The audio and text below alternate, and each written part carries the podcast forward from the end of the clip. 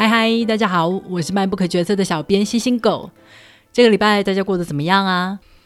就在这个礼拜，我终于订下了回台湾的机票，还有防疫旅馆。因为疫情的关系，已经超过两年没有回家了，现在终于可以回家一趟，真的是满心期待。我想做的事或是想吃的东西，已经多到需要列张单子了。虽然目前台湾每天都有新的感染人数，但是我觉得现在已经比去年的状况好多了。因为现在台湾大部分人都已经打完疫苗了，而且像我的家人是连第三剂都打完了。打疫苗最大的好处就是，即使感染了也能避免重症。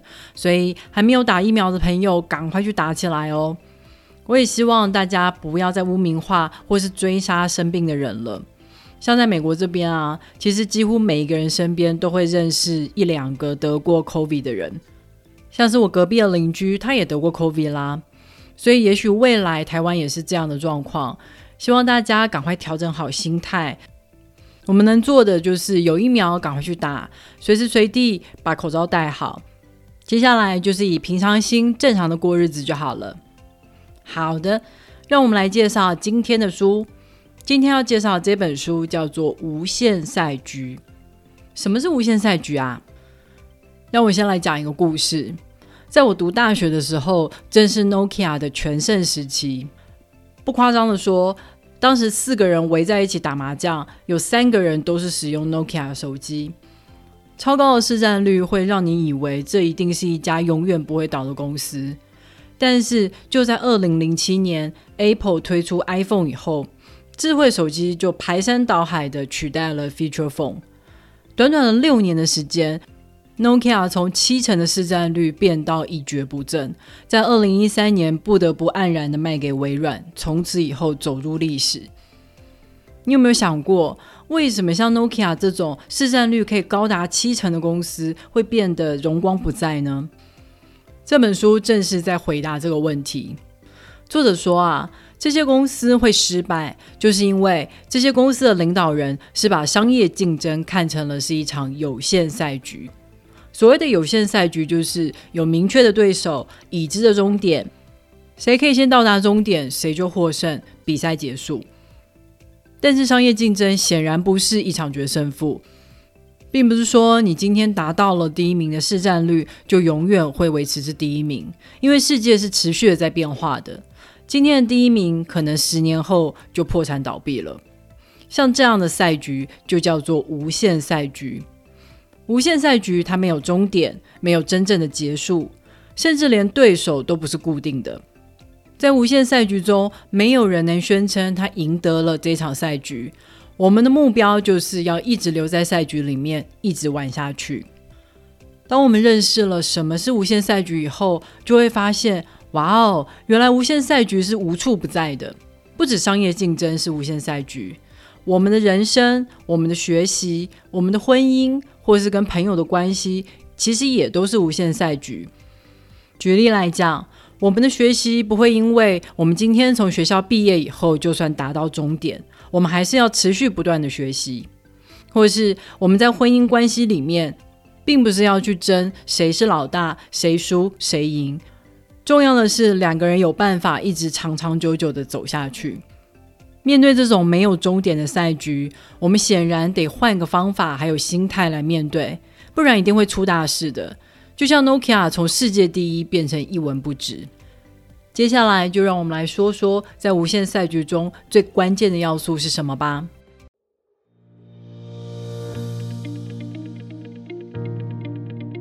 如果今天是一个有终点的有限赛局的话，我们可以很清楚目标是什么。例如，我要考到第一志愿，或是我要达到市占率第一。但是在无限赛局里面，我们需要的就不是目标了，我们需要的是信念。所谓的信念，就是对一个不存在的未来怀抱一个愿景，而且这个未来会令人向往到愿意穷尽一生的努力去实现这个愿景。信念往往会比个人或是企业存在的时间还要长久。举例来讲，伊隆马斯克的信念是想象未来有一天人类可以到地球以外的地方生活。在未来，太空旅行会变成就像我们现在坐飞机一样普通的事情。他所经营的公司 SpaceX 致力于开发可以回收、可以商业用的太空船。虽然目前已经把太空船的成本大大的降低了，但是太空旅行现在依旧是只有亿万富翁才负担得起的消费。非常有可能，他所怀抱的信念，在他死后，或是 SpaceX 结束营业之后，都还不会实现。但是他所勾勒出来的这个未来，已经成功的让其他人也心生向往，纷纷投入。现在太空梦不再仅限于国家的 level，开始有其他的商业公司也加入了这个行列。这就是一个信念能达到的高度。一个好的信念是能够鼓舞人心，让人心生向往的，所以信念就得以号召志同道合的同伴一起加入。而且信念还有一个重要的特点，就是它是以服务为导向，它并不是以个人或是公司为中心。他所提出来的愿景是在未来能为他人带来什么样的贡献，而且这个贡献具有普遍性，它经得起时间的考验、政权的转换，甚至是文化的落差。因此，信念所勾勒出来的未来，并不是非由当初提出来的那个个人或是公司实现不可。举例来讲，提出个人电脑这个概念的是 Apple，但是真的让个人电脑普及到人手一台的是 IBM，是微软，是 Intel。信念还有一个非常重要的特点，它讲的是我们支持并相信的事情，它并不是在讲我们要对抗的事。你可能会觉得，诶，这两者好像没有很明显的区分嘛？对抗也可以给我们努力的理由啊。但是对抗讲的是我们现在看得到的事情，它是利用我们生气或是害怕去刺激我们行动；但是支持关注的却是未来，它是利用愿景来点燃我们的热情还有希望。对抗的情绪很容易会陷入狂热，常常会觉得只要跟我想的不一样的就是敌人，然后就拼命把敌人往死里打。但是支持却不一样，支持同一个信念的人是可以互相合作的，因为打造想象的未来有很多种方式，大家都是一起奋斗的同伴。书中举的例子是美国建国，当初美国建国的独立宣言讲的是我们要建立一个人人生而平等的国家，每个人在这里都可以享有自由，还有追求幸福的权利。他并不是在说我们要对抗英国殖民的暴政。如果当初建国的信念仅仅只是推翻英国殖民，那么非常有可能在推翻之后，这群人就会变成一盘散沙，彼此内斗。就像当年中华民国推翻满清之后，就陷入了长期的军阀割据。美国是因为追求人人生而平等的这个信念，把大家凝聚在一起。并且可以持续的前进与改革，在后来的日子还把平等扩及到了女性还有其他的种族。这个例子让我想到了现在的台湾。现在台湾的网络上很常出现一种纷争，就是觉得谁谁谁不够反中，把他贴上中共同路人的标签。我觉得这就是陷入了对抗的心理，把抗中当成了信念。但是，我们真正的信念应该是要让台湾成为一个民主进步的国家，而不仅仅只是对抗中国而已。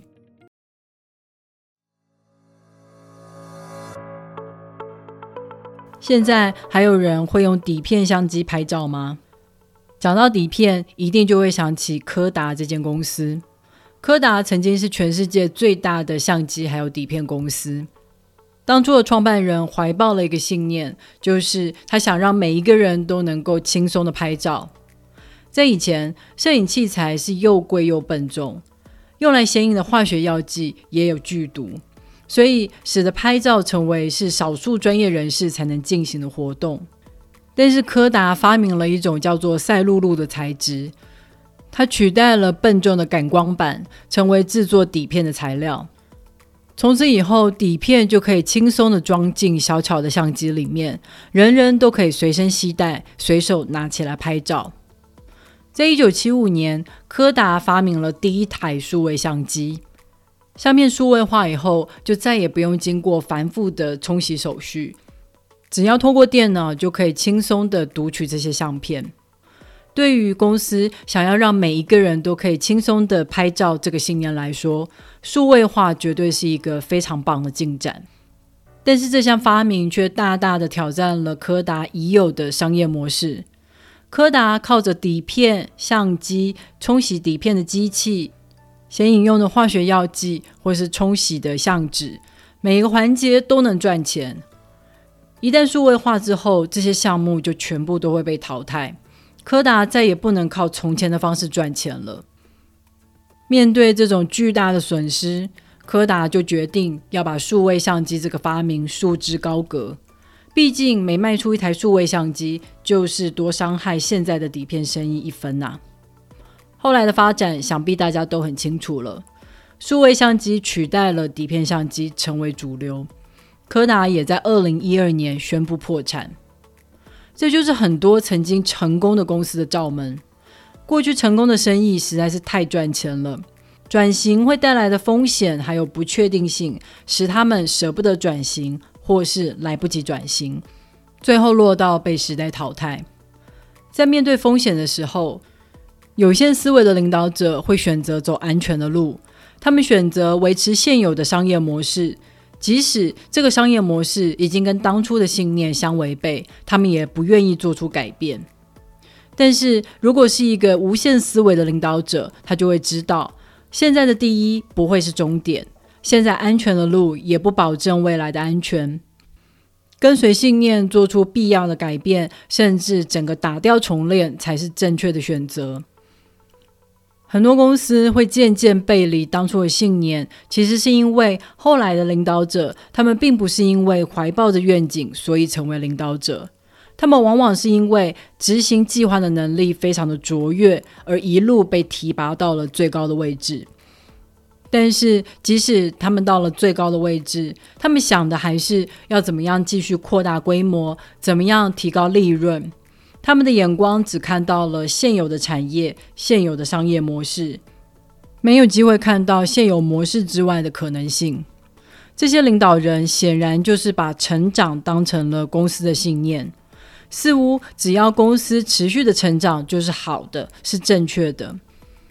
但是啊，一味的追求成长，很有可能就会鼓励短视的公司策略，甚至是不健康的公司文化。举例来讲。Facebook 为了追求广告利润的持续增加，他们就无所不用其极的去收集数据，贩卖使用者的个人隐私还有个人资料。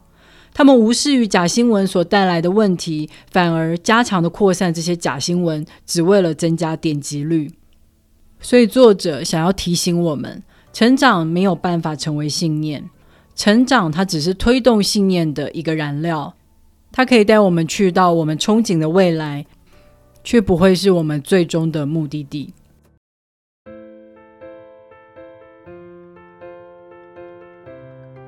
好的，《无限赛局》这本书就暂时介绍到这里了。在传统的有限赛局里面，我们会一心一意想要打败对手，赢得胜利；但是在无限赛局里面，没有赢得赛局这件事。而是在问你要如何在这个没有终点的赛局中一直玩下去。所以，面对无限赛局，最重要的就是找到信念。信念它是以服务为导向，成为第一，它不会是信念；变得更好，才有可能成为信念。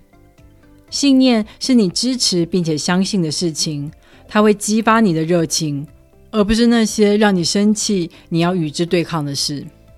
有了信念，我们在面对风险的时候就不会害怕做出改变。追根究底，所有的一切都跟信念有关。在下一集，我们会继续讨论在无限赛局中另外两个重要的关键因素，不要错过哦。如果你喜欢今天的讨论，别忘了透过 MyBook 的导购链接来购买这本书哦。网址是 triple w 点 mybook 点 tw，也别忘了在 Apple Podcast、Spotify。First Story 还有 YouTube 上面订阅《迈步和决策》，你的订阅跟留言就是对我最好的动力。也请大家去 Spotify 为我留下五星推荐哦。好的，让我们下礼拜再会，拜拜。